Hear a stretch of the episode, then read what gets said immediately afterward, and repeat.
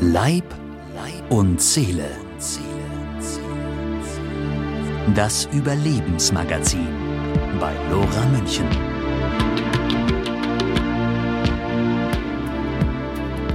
Leib und Seele. Schönen guten Abend und herzlich willkommen. Am Mikrofon sind Günter Löffelmann und Lisa Popp.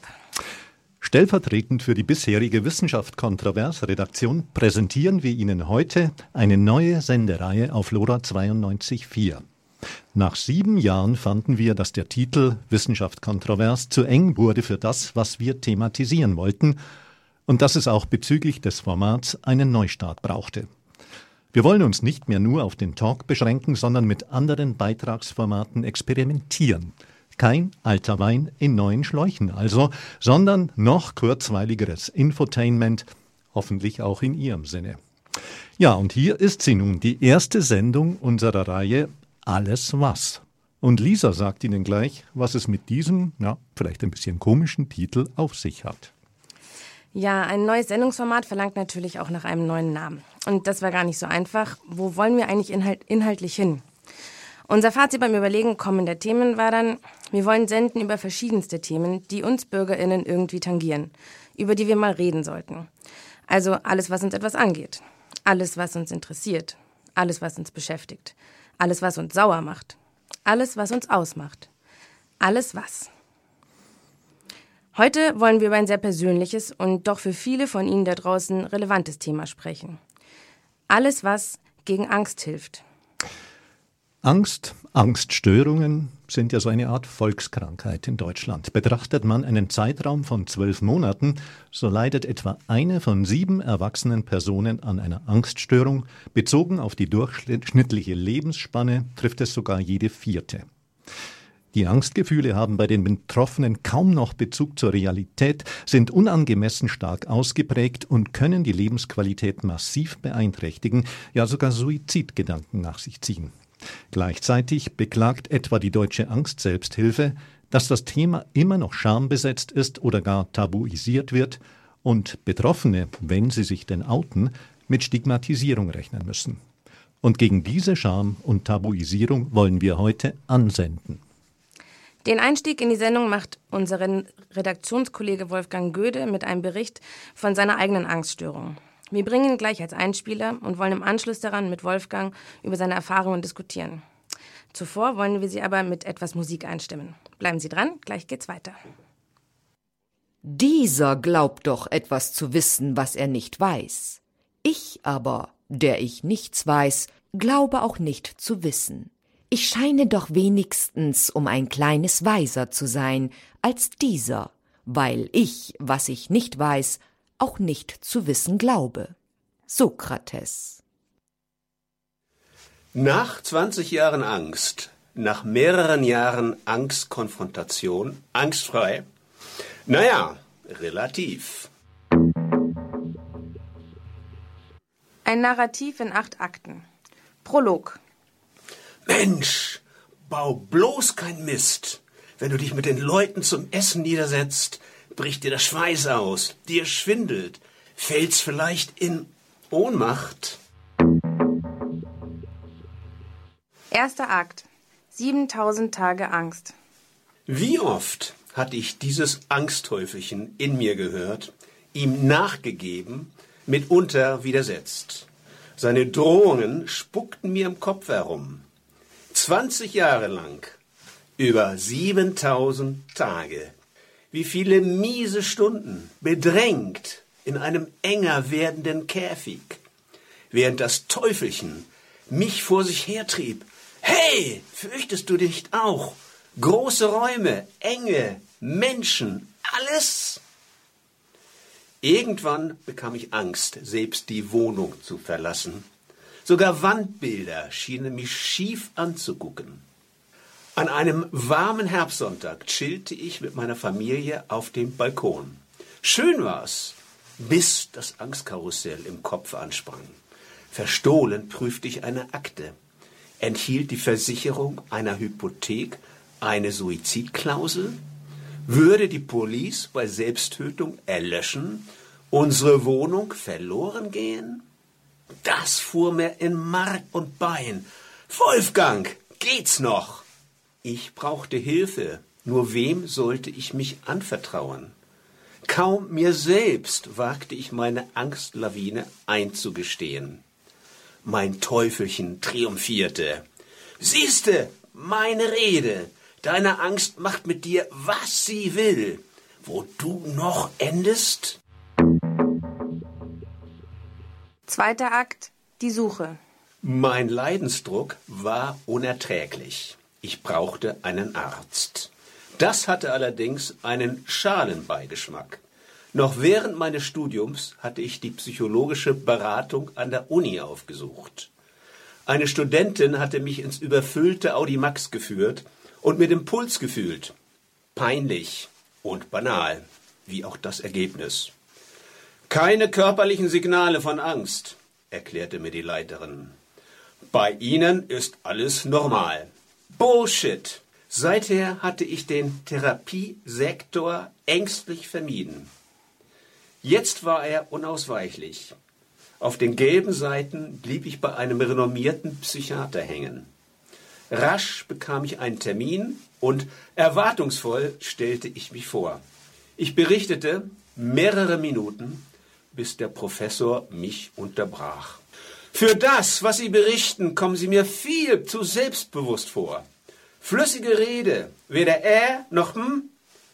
Bilden Sie sich das alles nicht nur ein?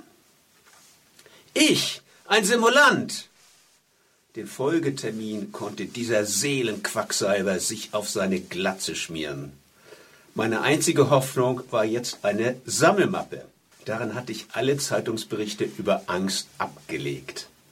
Aus Angst, mich mit selbiger noch weiter zu infizieren, hatte ich nie auch nur einen gelesen. Mit spitzen Fingern stöberte ich in diesem Giftschrank. Was ich fand, war ermutigend. Einer neu gegründeten Angstselbsthilfe schenkten die Medien große Aufmerksamkeit.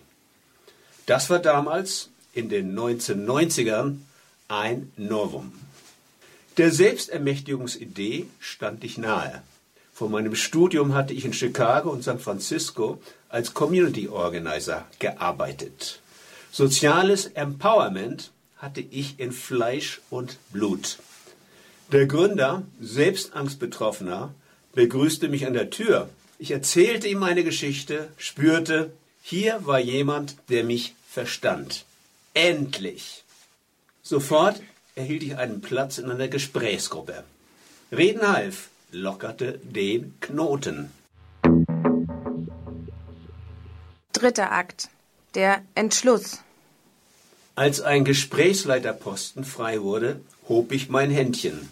Damit war ich verantwortlich für das Durchführen einer Gruppe.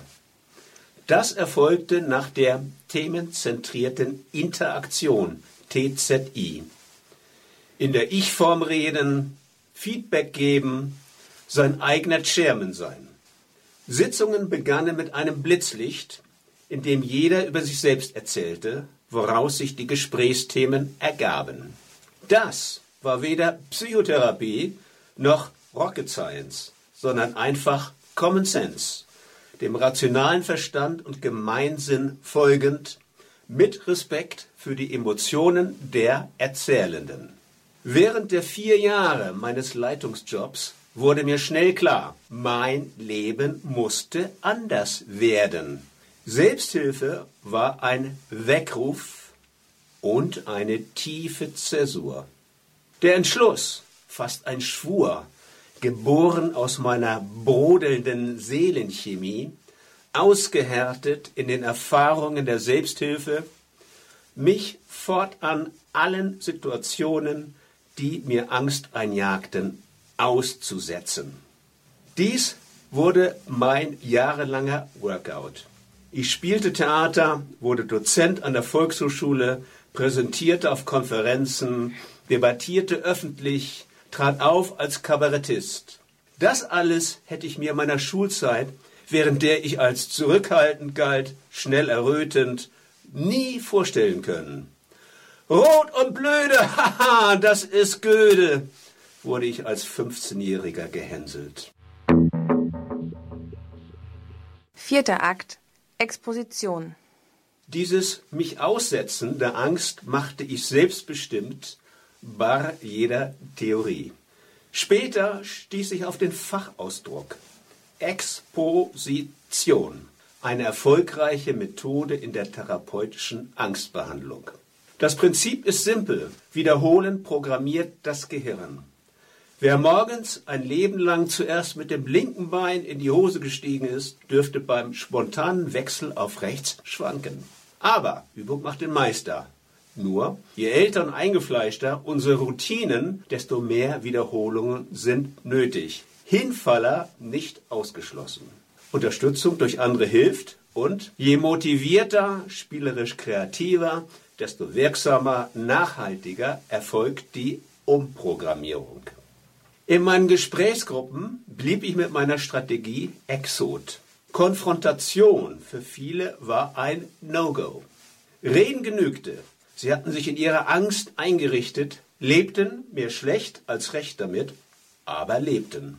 Doch es gab auch jene, die mit Macht an ihren Gittern rüttelten. Höhepunkt wie auch Abschluss meiner Selbsthilfearbeit war die Gründung einer Theatertruppe. Sie performte Auswege aus der Angst. Wie man sich von einem Burnout-Job, aus einer stressigen Partnerschaft befreite, einem dominanten Vater oder Chef entgegentrat. Exposition total. Die Angstdarsteller spielten sich frei, und zwar in ihren eigenen Rollen. Kein geringerer als Goethe gilt als Erfinder der Angstexposition. In seinen jungen Jahren plagten den späteren Dichterfürsten Ängste vielfältiger Art, darunter Höhenangst. Daher erstieg er das Straßburger Münster, 142 Meter. Er trug dort oben die Panik so lange, bis die Adrenalinkaskaden abklangen. Er erlebte live, Höhe bringt mich nicht um. Fünfter Akt Die Gründe.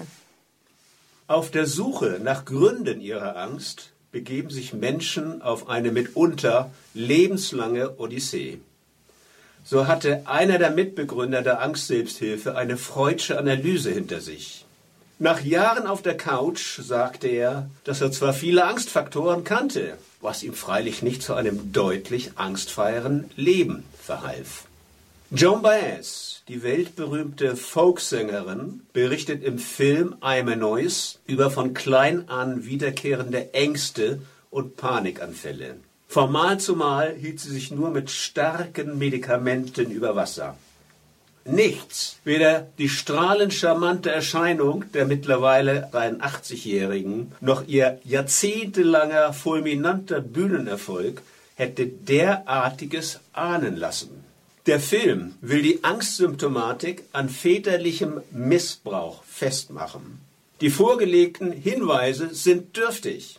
Fakt bleibt, dass die Gründe für Ängste oft diffus sind. Zwei große Suchfelder sind uns geläufig. Die Umwelt, also soziale Einflüsse, und Ererbtes, der Gencode. Beide liefern eher vieldeutige Interpretationen. Elon Musk und Arnold Schwarzenegger wurden von ihren Vätern geschlagen, ja gequält. Ersterer, der Tesla-Erfinder und Raumfahrtpionier, verdrängte seine Kindheit, so sein Biograf Walter Isaacson. Kompensativ entwickelte er den triebhaften Drang, weltbester Techie zu werden. Dabei hat er sich eingemauert. Seine Schutzweste ist eine Teflon-Persönlichkeit. Letzterer hingegen, Bodybuilder-Idol, Schauspieler, kalifornischer Gouverneur, bleibt anfassbar. Schwarzeneggers Maxime, nie mit der Vergangenheit hadern, sondern mit aufgekrempelten Ärmeln zupackend die Zukunft gestalten, etwa im Aushandeln von Kompromissen politischer Kontrahenten. Sein Positivismus ist eventuell die Frucht ererbter Eigenschaften, aber er kann auch anerzogen oder in Selbstdisziplin erworben werden. Hiermit eröffnet sich das Feld der Willensfreiheit, neben Umwelt und Genetik der dritte, oft ignorierte, auch philosophische Acker. Meister dort selbst ist Bestsellerautor Ferdinand von Schirach, bekennend depressiv und angstgeplagt. Trotz seiner Millionen Bucherfolge schiebt er Panik vor Altersarmut. Gründe für seine Labilität fände er leicht in seiner Biografie.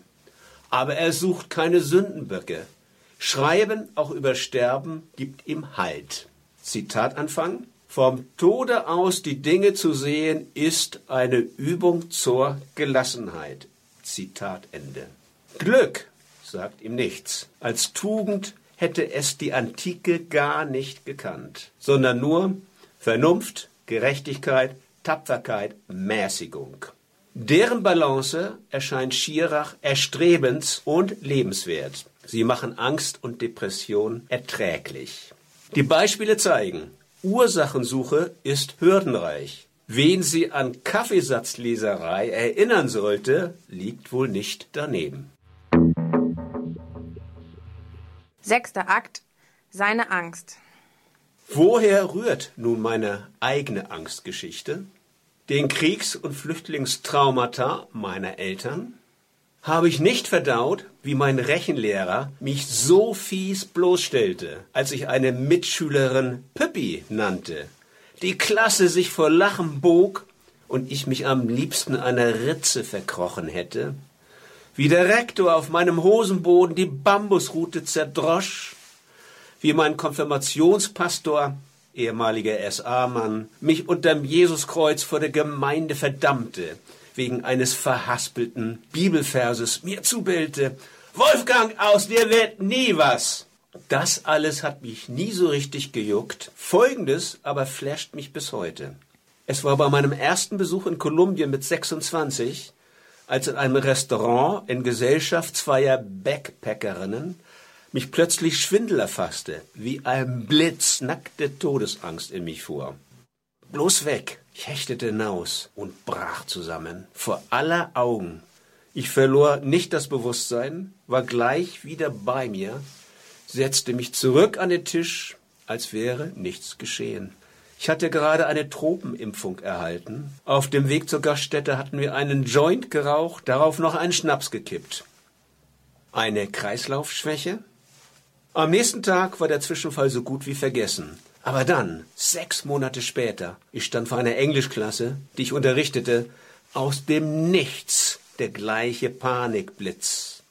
Doch diesmal blieb die Angst permanent. Dies war das absolut krasseste, was ich je erlebt habe und was mich 20 Jahre lang begleitete. Essen in Gesellschaft, das Gaststättentrauma, oder vor anderen zu sprechen, das Klassentrauma, blieben mir ein Gräuel. Immer dreutet die Ohnmacht. Siebter Akt. Das Tabu. Als Angstkranker habe ich mich freilich nie gefühlt. Nie war ich deswegen krankgeschrieben oder habe auch nur eine einzige Pille geschluckt. Ich plädiere auch dafür, dass wir uns begrifflich von Angst- und Psychokranken lösen sondern das internationale Wort Mentalgesundheit für eine global grassierende Krise verwenden. Warum? Bei Psycho und Angst denken wir schnell an Verrückte. Die Irrenanstalten des 19. Jahrhunderts, Jack Nicholsons Fratze in einer flog übers Kuckucksnest. Auch die deutsche Geschichte sitzt uns noch im Nacken. Bei den Nazis war Angst fast ein KZ-Urteil und im Radar der NS-Euthanasie waren auch psychisch auffällige. Angst ist historisch stigmatisiert und ein klebriges Tabu. Schlussendlich, was bleibt von meiner Angst? Auf Wirtshausbänken eingepfercht in die Mitte, das vermeide ich. Mein Platz ist am Rande. Die große Angst ist seit 20 Jahren passé. Doch erst unlängst erlebte ich meinen Elchtest. Ich fiel erstmals in eine richtige Ohnmacht. Eines Nachts musste ich dringend aufs Klo, sprang aus dem Bett, ohne Rücksicht auf meinen schlafenden Kreislauf. Auf dem Toilettenboden liegend, im nassen Nachthemd, kam ich zu mir. Aber die Panikangst blieb aus. Opfer meiner eigenen Strategie wäre ich fast mit unserem Sohne geworden. Als Bub war er bei einem Besuch verloren gegangen. Als ich ihn auffand, brüllte er wie am Spieß, wollte von da an nicht mehr alleine bleiben. Mit einer planvoll konzipierten Remobilisierung gewann er peu à peu seine Selbstständigkeit zurück. Und zwar so radikal, dass wir den Freiheitsdrang des Pubertierenden später kaum mehr unter Kontrolle brachten, was reichlich Stress war. Insgesamt bin ich meiner Angst ungeheuer dankbar. In der Krise bin ich gewachsen. Heute vermisse ich eine neue, so große Herausforderung. Unsere mittlerweile fünf Enkel sind ein Riesengeschenk, doch etwas fehlt. Achter Akt. Nicht nur Teufel, auch Engel. Angst bleibt etwas zutiefst Irrationales und Rationales. Eine starke Macht im limbischen System unseres Gehirns zuständig für Emotionen. Sie erfolgen reflexartig und unterliegen kaum der Kontrolle des vernünftigen Großhirns. Angst ist unser Protektor, ein Engel. Sie beschützt uns, triggert bei Gefahr den Fight-of-Flight-Mechanismus. Ob in unserer hunderttausendjährigen Evolution oder im modernen Straßenverkehr. Der angstfreie Homo sapiens lebt riskant, meist nur kurz. Kein Grund, ihn zu beneiden. Was fehlt, ist eine sensiblere Angstkultur und eine niedrige Eintrittsschwelle, vermittelt etwa in einem Schulfach, wie von Schülergruppen in Bayern seit langem gefordert.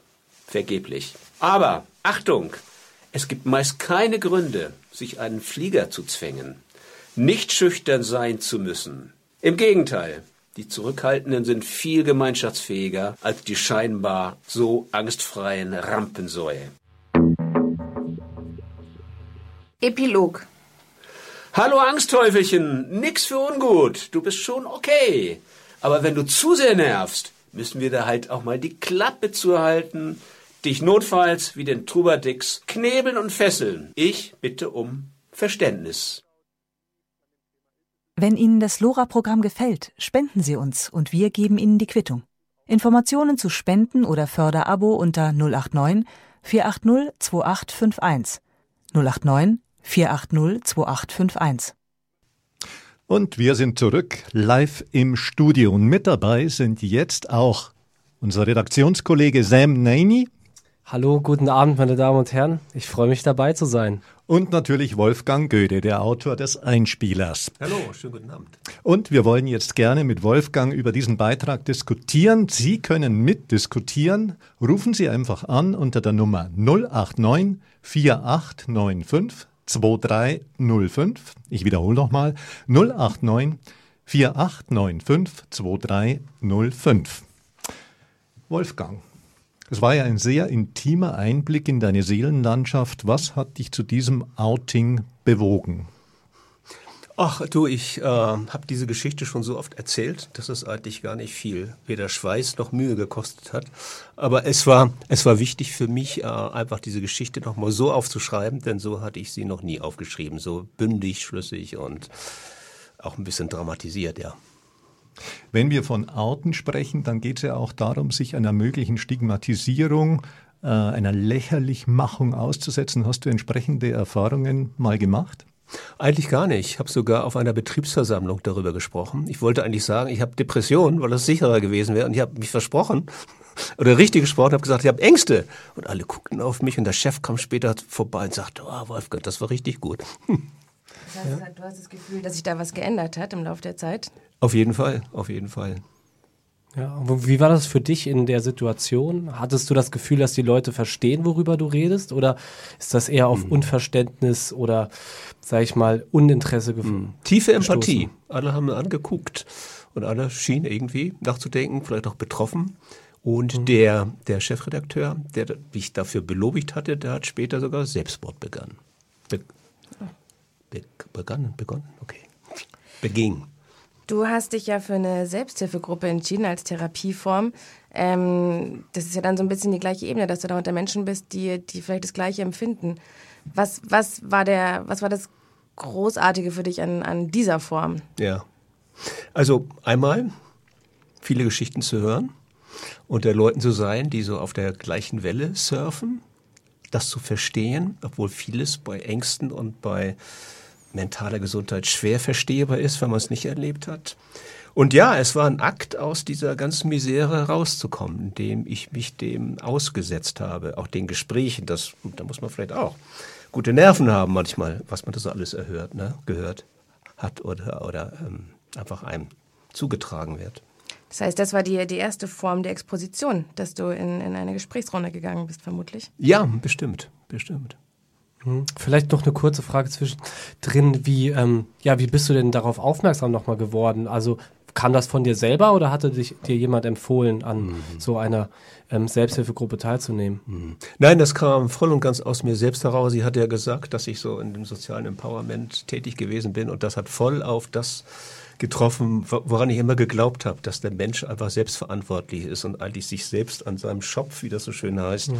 aus dem Sumpf ziehen muss. Was natürlich physikalisch nicht möglich ist, aber übertragen funktioniert es, glaube ich. Mhm.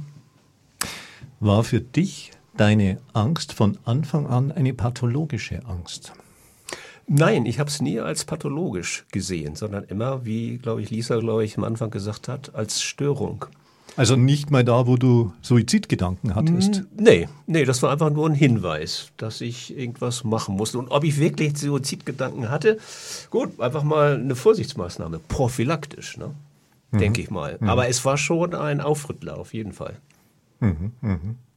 Weil für mich ist ja immer die Frage, Angst ist ja auch ein normales Gefühl, ein sinnvolles Gefühl, wie wir auch wissen. Ab wann, gut, wenn wir es nicht pathologisch nennen, ab wann wird es interventionspflichtig. Ja, und es gibt ja ein paar so Anhaltspunkte, die äh, man auch beispielsweise in der Leitlinie drin findet, nicht? was dann heißt, wenn, wenn du auf die Angst fixiert bist, wenn, wenn sich deine Lebensqualität zunehmend einschränkt, wenn man sich zurückzieht vom sozialen Leben, ne? wenn man gleichzeitig vielleicht noch Depressionen hat oder wenn man sich dem äh, Substanzmissbrauch hingibt, Beruhigungstabletten nimmt, Alkohol nimmt oder dergleichen, dann ähm, ist es Zeit, was zu unternehmen. Hast du da so einen Zeitpunkt, an dem du das festmachen kannst oder eine Situation, ein Ereignis? Nee, so markant nicht. Nur, dass das eben mich begleitet hat über so viele Jahre, sich dann gesteigert hat und wo ich was unternehmen musste. Es war niemals ein Exzess von Alkoholkonsum. Und diese Leitlinie, könnte, von der du sprichst, ist natürlich zum Teil großer Quatsch. Äh, worüber, worüber haben sich alle lustig gemacht, dass wenn man, glaube ich, mehr als zwei Wochen trauert oder vielleicht auch vier, dann ist man auffällig psychisch. Ne? Also das, wem, wem das gekommen ist, diese Idee, also äh, ist unmöglich und das ist äh, nee, so geht's nicht. Und so sind natürlich sehr viele Sachen, die dort stehen, eher spekulativ und nicht so, wie wir es oft erwarten, wissenschaftlich abgehangen und wirklich äh, spruchreif. Die professionelle Seite kommt schlecht weg bei dir. Immer noch. Immer noch. Ich wollte fragen, wie beurteilst du das in der Rückschau? Ja, also ich habe wenig Vertrauen, muss ich sagen, zur Wissenschaft. Warum? Weil ich äh, lange Zeit Wissenschaftsjournalist gewesen bin, ganz viele Sachen recherchiert habe und immer wieder festgestellt hat, der Witz über Juristen, äh, zwei Juristen, drei Meinungen, das hast du bei den Wissenschaftlern natürlich genauso, vielleicht noch mehr. Und gerade in dem ganzen psychischen Gewerbe, glaube ich, ist das oft unglaublich spekulativ. Und meine beiden Beispiele sind ja auch nicht weiterführend gewesen. Nicht? Und die Beispiele, die ich in, der, in fünf Jahren Selbsthilfe gehört habe, die meisten waren bei verschiedenen ähm, Psychologen, Psychiatern gewesen. Ihnen ging es immer noch nicht besser und sie landeten in der Selbsthilfe. Eigentlich ist es katastrophal, wenn du mich so fragst. Glaubst du, dass das auf das Thema Angst beschränkt ist oder generell auf psychische Probleme? Äh, es ist natürlich auf alles, was mit psychischen Problemen zu tun hat, äh, lässt sich das ausweiten, aber besonders auch auf Angst. Obwohl ich eingestehe, wenn du eine Depression hast, ist es natürlich sehr viel schwerer, damit umzugehen, weil es nicht so konkret ist, als wenn du eine Angst jetzt hast vor dieser vor der Enge in diesem Studio zum Beispiel nicht? oder draußen äh, vor der Straßenbahn oder so. Das kann man wunderbar wegtherapieren. Aber wenn du eine Depression hast, dann geht das oft sehr viel tiefer, deine Kindheit und, und, und. Und ja, schwierig. Und deshalb auch oft wenig erfolgreich. Wenn du äh, die Kindheit ansprichst, das ähm, sagst du in deinem Text ja auch, dass es schon sein könnte, dass, es, ähm, dass deine Angststörung von ähm, Ereignissen aus deiner Kindheit kommt dass du es aber am Ende irrelevant findest für den Weg aus der Angst heraus. Mm, glaubst du, dass, dass man es überhaupt nicht in Betracht ziehen muss, die, die Vergangenheit einmal durch, du, zu durchwühlen, um Ursachen zu finden, um dann vielleicht besser mit dem Thema umgehen zu können? Na, auf jeden Fall. Entschuldigung. Äh, hilft es und ist gut. Das ist der Standardansatz, aber wie gesagt, ich habe so viele Leute kennengelernt, wo das exzessiv gemacht wurde, wo die Leute sich ständig fragen, siehe Joan Bass, ihre Kindheit, äh, was ist da schiefgelaufen, aber sie kommen nicht drauf. Also irgendwann muss man wieder Schwarzenegger sagen, hadere nicht mit der Vergangenheit, grabe da nicht rum, sondern mein Gott, guck in die Zukunft, da spielt die Musik, nicht da hinten. Ne? Wir haben ja hier in der Runde auch einen Mediziner. Ich frage mich gerade, ob es ihm ein bisschen die Nackenhaare aufstellt, wenn der professionelle Sektor da so ein bisschen gebasht wird. Ja, also natürlich ist die Erfahrung immer eine subjektive Wahrnehmung. Ähm, und gerade wenn Wolfgang das für sich so erlebt hat, ähm, ist es natürlich sehr schade, weil ich natürlich denke, dass, ähm, ja, sag ich mal, die, ich nenne es jetzt mal, der professionelle Umgang im medizinischen Bereich natürlich ähm, sicherlich auch auf ähm, Studien basiert, auf Untersuchungen basiert, ähm, so dass man natürlich ähm, davon ausgeht, dass ähm, die Meinung nicht einfach willkürlich getroffen ist oder willkürlich feststeht. Ähm, aber natürlich ist das deine persönliche Meinung. Jetzt wäre vielleicht noch eine ähm, Rückfrage. Gibt's oder gab es irgendeine Erfahrung, die du gemacht hast mit einem Arzt oder einer Ärztin, wo du sagen würdest, da hat mich jemand verstanden oder das waren auch Ansätze vielleicht im professionellen Bereich, die ich gut fand? Mhm. Also ich habe ja eigentlich den professionellen Bereich nach den beiden Reinfällen, die ich gehabt habe, gemieden. Mhm. Nicht? Aber ich meine, so die anderen Ärzte, die ich kenne, mit denen ich Kontakt hatte, wegen, auch jetzt wegen einer rheumatischen Störung oder so, die finde ich gut, finde ich super, mhm. aber es gibt einfach viele Meinungen und die sind dann, wenn man gerade da mittendrin steckt und psychisch ist vielleicht noch akuter, als wenn es nur rein körperlich ist, sind mhm. verwirrend, verwirrend und stiften Unruhe im Kopf. Äh, und da würde man sich manchmal doch äh, mehr eine Leitlinie wünschen, der man folgen könnte. Und ich glaube, das ist oft, siehe Beispiel aus der Selbsthilfe, alle, die in Therapo äh, Therapien gewesen sind, ähm, diese Leitlinien sind leider oft nicht sehr hilfreich. Warum? Weil die, glaube ich meine, du bist Mediziner, also Psychologie ist möglicherweise, finde ich, noch nicht so ausgereift. Keiner hat die Seele bisher gefunden. Es ist letztlich eine Biochemie, die im Kopf stattfindet. Also der ganze Begriff stimmt schon mal irgendwie nicht, finde ich. Der ist irgendwie religiös, ähm, kulturell verbrämt. Nicht? Und wir müssten eigentlich zu einer neuen ähm, neuen, neuen Begrifflichkeit kommen. Deshalb plädiere ich ja auch für mentale Gesundheit? Mhm. weil das konkreter ist und nicht stigmatisierend. Mhm. Sehr verständlich. Vielleicht noch eine Rückfrage.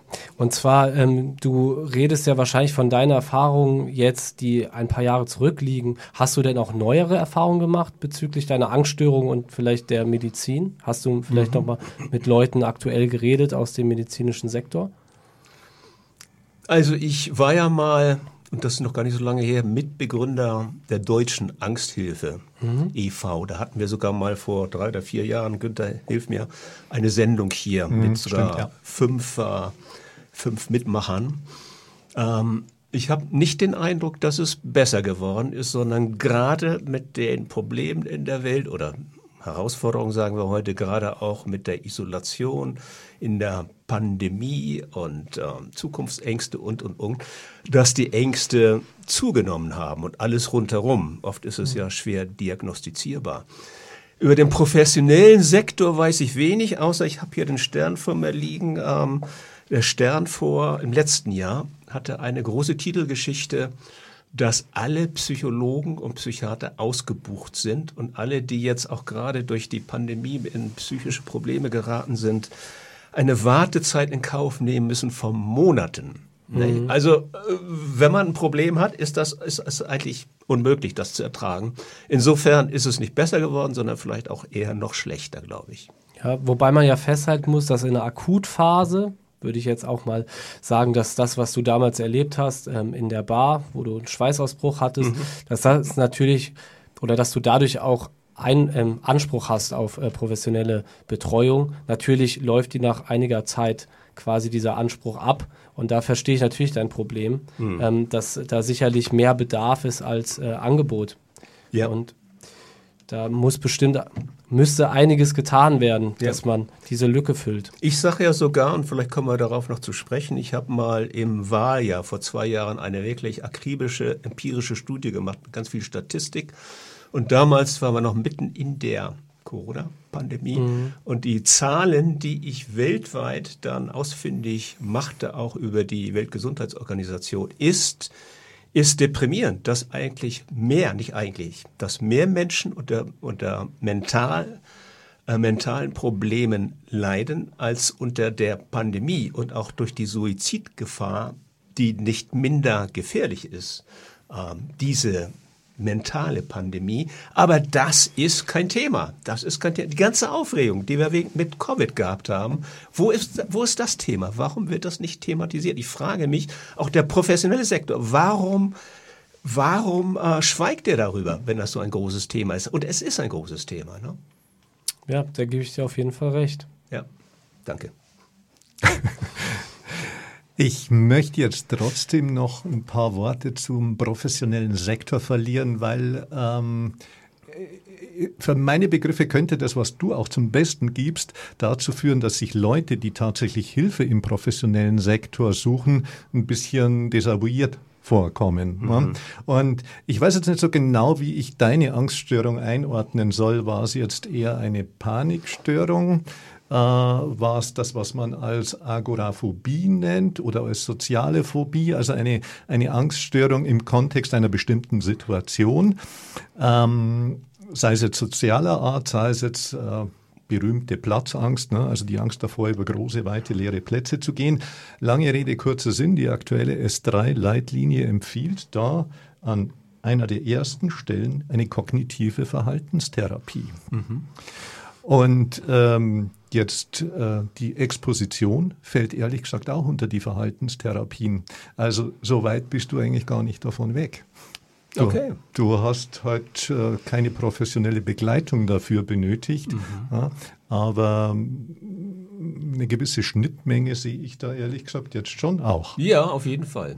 Auf jeden Fall. Darin. Mhm. Das ist ein guter Punkt, Günther, den du ansprichst. Also Verhaltenstherapie ist ja nur die Form der Behandlung, ob die jetzt im professionellen Rahmen stattfindet oder im, geleitet durch Ja. eine Selbsthilfegruppe.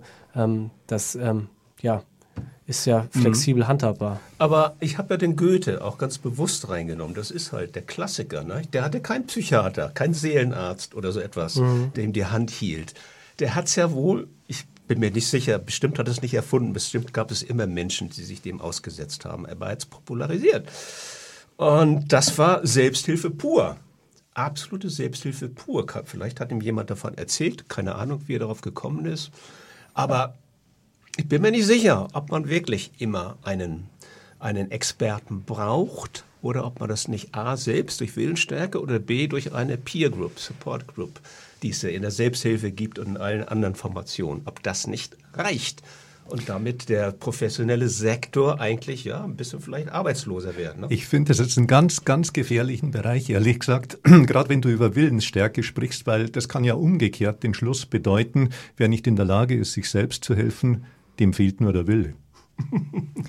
An der ganzen Ja. Geschichte. Ja, Ja. Das kann man rückschließen, rückschließen, ja. Und ich würde auch gern noch mal was zum, zum Leidensdruck sagen. Ne? Also der Goethe, der ist da in gewisser Weise ein Seelenverwandter von mir, weil auch ich leide unter Höhenangst und äh, beeinträchtigt mich das im täglichen Leben? Nein. Überhaupt nicht. Ja, da ist im Grunde genommen kein Interventionsbedarf. Du hast es ja selber auch gesagt. Man muss nicht zwangsweise in ein Flugzeug steigen, aber für den, der geschäftlich viel unterwegs ist oder privat, der fliegen muss, das ist natürlich ein Problem. Ich habe es damals ähnlich wie Goethe gemacht. Ich habe mich auf Klettersteige begeben, äh, habe tatsächlich auch gewisse Erfolge dann erzielt, auf die ich durchaus auch äh, stolz war. Ja. Aber was da dahinter stand, war eher der persönliche Ehrgeiz und nicht unbedingt ein gewisser Leidensdruck. Ja, ja. Äh, Nochmal zur Willensstärke. Ja, es geht kein Weg dran vorbei. Also man kann eine Wortspielerei machen, aber wir haben einen Willen. Das wussten die griechischen, altgriechischen Philosophen, das wusste Buddha und, und, und. Ne? Wir haben es leider ein bisschen zu ignorieren. Oder wir haben es verlernt, Willen zu nutzen. Und wenn ich mir die ausländische Presse anschaue, ähm, zum Beispiel die Neue Züricher Zeitung, Dann haben die jeden Tag über die Ängstlichkeit der Deutschen, katastrophales Denken und, und, und einen Artikel drin. Ne? Also es ist auch so ein bisschen ein kulturelles Erbe das wir vielleicht haben. German Angst, Die German deutsche Angst, Angst. ja, ja, ja. Und da ist viel dran, ist viel dran. Und jetzt tobt sie sich mal wieder aus. Und ich bin mir nicht sicher. Es fängt bei jedem selbst an, sich aus diesem, aus diesem Schlingen rauszuziehen. Ganz egal, was es ist. Ob er aus, äh, aus, aus kleinen sozialen Verhältnissen kommt, ob er krank ist, ähm, ob er irgendwo ein Berufsziel hat und, und, und. Es fängt immer bei dir an. Und das finde ich in unserer Kultur kommt leider ein bisschen zu kurz. Ähm, den Wert der, des Willens, in der Bildung, Erziehung, in den Medien und auch hier vielleicht beim Radio nochmal zum Schwingen zu bringen. Ich glaube, da hast du recht. Das ist schon das, was man, was man oft hört, dass, dass auch eine Therapie, eine professionelle in Anspruch zu nehmen, auch da heißt es immer, das muss aus einem selber herausgewollt werden. Auch das braucht Willen, ja. Genau, du Ja. kannst nicht dazu gezwungen werden. Du, du gehst diesen Schritt erst, wenn, wenn dein Wille groß genug geworden ist. Bei mir war es so, ich hatte eine Zeit lang äh, Flugangst und ich habe mir nichts mehr gewünscht, als jemanden an der Hand zu haben, der mich dadurch begleitet, weil es dann einfach, glaube ich, schneller gegangen wäre. Ich habe dann auch irgendwann mich exponiert und habe, habe mich dazu überreden lassen zu fliegen und es sind viele Tränen geflossen, es war fürchterlich. Jetzt kann ich's, ähm, aber es hat halt einfach zehn Jahre gedauert und ich bin zehn Jahre lang in meinem Leben, wo alle im jungen Alter nach dem Abi irgendwie fliegen gegangen sind, in Weltreisen gemacht haben, Work and Travel gemacht haben. Ich saß zu Hause und habe gesagt, ich komme bis nach Österreich und nicht weiter und ähm, und habe es mir gewünscht, dass es dass es einen professionellen Weg gibt, der der diesen Prozess einfach beschleunigt. Und ich glaube, dass das die die die Therapie, ein Therapeut, eine Therapeutin schon geschafft hätte.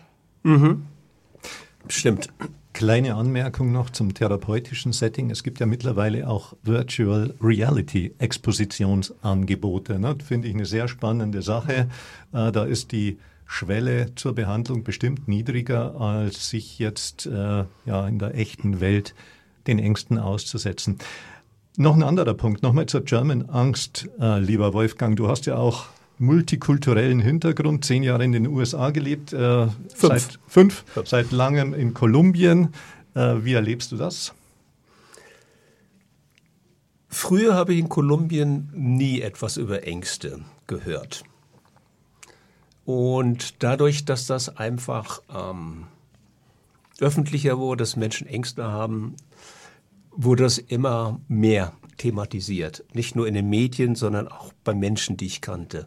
Und mit der, mit der Pandemie ist es endgültig ausgebrochen, dass ich also regelmäßig in den Zeitungen lese, Menschen also in Psychiatr psychiatrischer Behandlung, Suizid und, und, und. Ne? Also sehr stark ausgeprägt.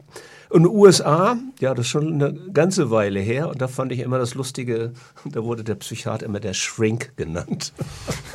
Und jeder, also gerade an der Westküste in San Francisco, jeder, der auf, auf sich was hielt, der hatte so seinen Shrink.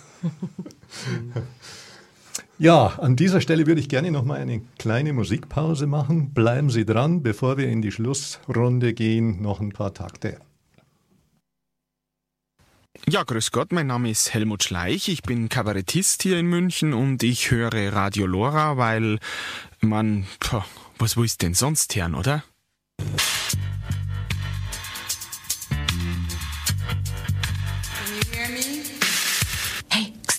Lora München auf 92.4. Und da sind wir wieder.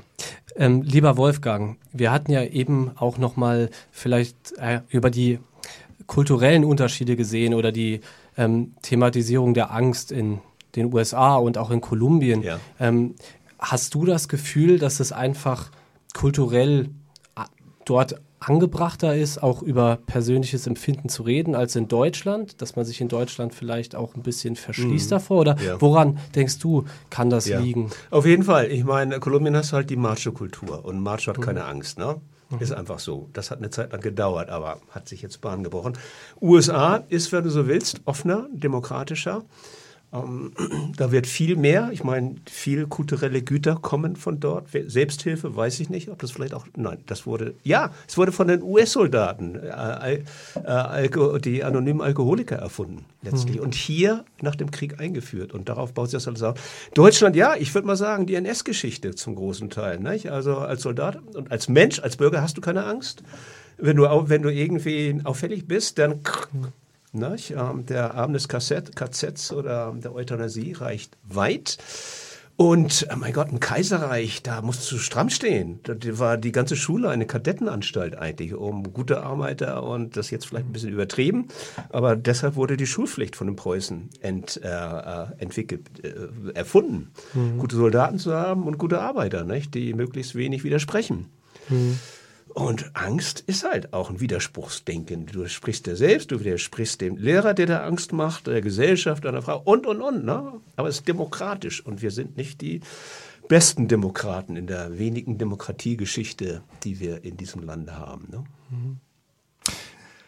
Wolfgang, nochmal zurück zu deinem Bericht. Du hast an irgendeiner Stelle da mal, da mal davon gesprochen, dass dir jetzt auch was fehlt. Ja. Brauchtest du Angst zur Reifung oder was fehlt dann genau jetzt eigentlich? Also man hat ja fast das Gefühl, du vermisst sie irgendwo. ja. Also ob du die, die Herausforderung suchtest. Ja, ich habe sie ja natürlich immer gesucht. Das ist so meine Persönlichkeit. Ich bin in die USA gegangen, ich bin nach Kolumbien gegangen. Ich habe viele Sachen, die eher für verrückt gehalten worden sind, gemacht. Deshalb habe ich mich vielleicht auch exponiert. Ne? Aber ja, mir fehlt was. Mir fehlt etwas, das war ein großer Teil meines Lebens. Und äh, gut, ich kann es vielleicht wiederfinden, indem ich fliegen lerne oder einen Helikopter fliegen lerne oder keine Ahnung was, indem ich mir eine große Herausforderung äh, suche. Die Welt ist voll davon. Und vielleicht bin ich auch erschöpft, weil ich da so lange dran gearbeitet habe. Aber das Thema Angst ist durch. Ja. Abgefrühstückt. Kapitel ja, vorbei. Das, es, es, es kribbelt nicht mehr. Ich hätte noch ein anderes Thema auf dem Herzen. Wir lesen ja immer wieder, steht im Übrigen auch an der schon mehrfach zitierten S3-Leitlinie, dass Menschen mit Angststörungen unterversorgt sind. Woran glaubst du, liegt es? Wir wissen, das eine ist das Problem, einen Termin im professionellen Sektor zu bekommen. Gibt es noch weitere Barrieren, Zugangsbarrieren zur Versorgung aus deiner Sicht? Naja, das ist, glaube ich, das Wesentliche, denn der normale Mensch wird, wenn er da wirklich, wenn er Angst spürt und das geht nicht weg und das behindert ihn in seinen Lebensabläufen, der wird natürlich dann die professionelle Hilfe suchen. Selbsthilfe ist jetzt, das gibt's jetzt seit puh, 50 Jahren in München bald, ist natürlich auch eine Anlaufstelle, die einfach publik ist was auch immer mehr frequentiert wird in den verschiedensten äh, Zugängen, ob das nun mental ist oder körperliche Krankheit oder was auch immer. Nicht? Aber es fehlt in den Schulen zum Beispiel eben, was die bayerische CSU nichts zustande bringt, äh, weil es einfach da fehlt und das nicht auf dem Plan, auf dem Schirm hat, dass man über solche Sachen auch bei der Schule, in der Schule verdammt nochmal reden müsste. Es gibt einen super Film, ähm, der wurde in, äh, vor, vor, fünf Jahren ausgestrahlt, wo, ähm, wo ganz junge Leute vom Abitur ähm, einen Film gedreht haben über, die, über das Problem der, der, äh, der, der Ängste und der Depressionen in Schulen hat so viele Leute aufgeregt. Sie hatten ein Interview mit dem Kultusminister. Was ist passiert? Mal wieder nichts. Und das ist eigentlich ein Skandal. Das ist ein Skandal dass die Sachen immer wieder verschleppt, verschlafen werden, beziehungsweise gar nicht ernst genommen werden. Wo soll die Bildung herkommen? Wo soll die Bildung herkommen? Und wir sind im Bildungsnotstand. Ne? Äh, wenn solche Sachen, die wirklich absolut äh, Bildung hemmen, nicht wahrgenommen werden. Es ist, ja, es ist skandalös und da muss sich was ändern und wir alle müssen dazu, dafür sorgen, dass sich was ändert, finde ich. Also da kann ich mich in Rage, also du merkst, da ist schon noch was, da kann ich mich in Rage reden. Ich sehe die nächste Herausforderung auf dich zukommen.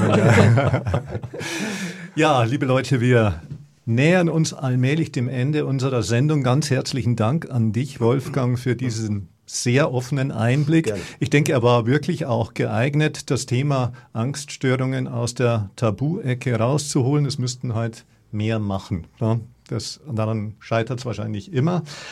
Wir hoffen natürlich auch sehr, dass Sie, liebe Hörerinnen und Hörer, etwas für sich mitnehmen konnten. Wenn Sie selbst unter Angststörungen leiden, können die deutsche oder die Münchner Angst-Selbsthilfe gute Anlaufstellen sein. Wolfgang hat es ja auch gerade gesagt. Sie erreichen äh, diese Einrichtungen unter www.angstselbsthilfe.de beziehungsweise www.angstselbsthilfe-münchen.de. Bei akuten psychischen Krisen verweisen wir auf die Hotline der Telefonseelsorge unter 0800 111 0111 oder 0800 111 0222 sowie im Internet unter www.telefonseelsorge.de. Verantwortlich für die Sendung sind Wolfgang Göde, Lisa Popp, Sam Naini und Günter Löffelmann. Die Technik hatte der Günter Bauer. Vielen Dank an dich, an den Dankeschön. Regern. Ja, die nächste Sendung, Alles was, können Sie am 11. April um 20 Uhr hören. Wir erscheinen jetzt nämlich zweimonatlich. Und die Lisa erzählt Ihnen jetzt noch gleich über das Thema, das wir uns da vorgenommen haben. Ja, eine Woche vor unserer nächsten äh, Sendung, am 3. April, hat eine ganz, an, äh, eine ganz besondere Person Geburtstag. Dr. Jane Goodall, Verhaltens Verhaltensforscherin und bedeutende Umweltaktivistin, wird 90 Jahre alt. Und über sie und ihre Themen wollen wir in der nächsten Sendung sprechen. Wir sagen danke fürs Zuhören und wünschen noch einen schönen Abend. Tschüss und auf Wiederhören. Ciao.